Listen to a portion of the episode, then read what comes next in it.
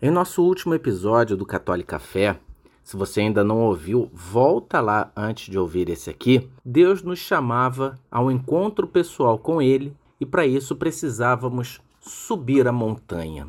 E hoje nós vamos refletir como nós podemos fazer isso de um jeito mais suave, mais tranquilo. Louvado seja nosso Senhor Jesus Cristo, para sempre seja louvado. Eu sou Eurico membro fundador e membro do núcleo de serviço do grupo de oração Tenda do Senhor. Como eu dizia, no último episódio, Deus nos chamava ao encontro pessoal com Ele e para isso precisávamos subir a montanha. Mas às vezes subir a montanha é um caminho árduo, um caminho difícil e nós temos o péssimo hábito de nos enchermos de bagagem, de nos enchermos de tralha para essa travessia. E hoje nós podemos ver na passagem no Evangelho de Mateus, capítulo 19, versículo 21, o que Jesus responde ao jovem rico quando ele pergunta o que deve fazer para ter a vida eterna. Jesus responde-lhe: Se queres ser perfeito, vai, vende teus bens, dá-os aos pobres e terás um tesouro no céu. Depois, vem e segue-me.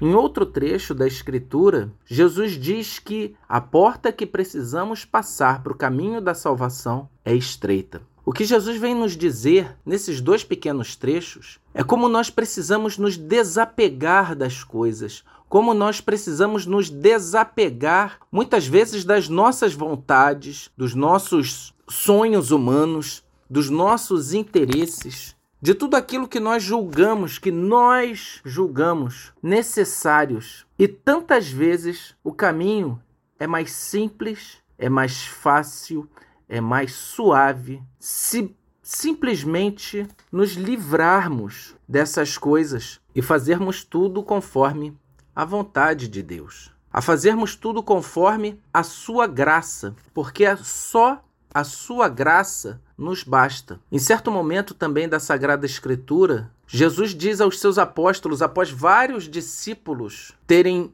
ido embora, terem abandonado o seguimento de Jesus, Jesus pergunta aos apóstolos: E vocês não vão embora também? Pedro responde: A quem iremos, Senhor? Só tu tens palavras de vida eterna. Então a quem iremos? Apesar de muitas vezes as palavras de Jesus serem duras, serem difíceis, a quem iremos? Porque somente pela graça é que nós podemos subir essa montanha. Não é confiando nas nossas forças, não é confiando nas nossas ferramentas, não é confiando nos cavalos, nos cavaleiros, não é confiando na nossa força humana que nós vamos subir a montanha. Mas ao contrário, quanto mais nós deixarmos a nossa bagagem para trás e fizermos a vontade de Deus, mais fácil vai ser a nossa subida para esse encontro com Ele. Fiquem com Deus.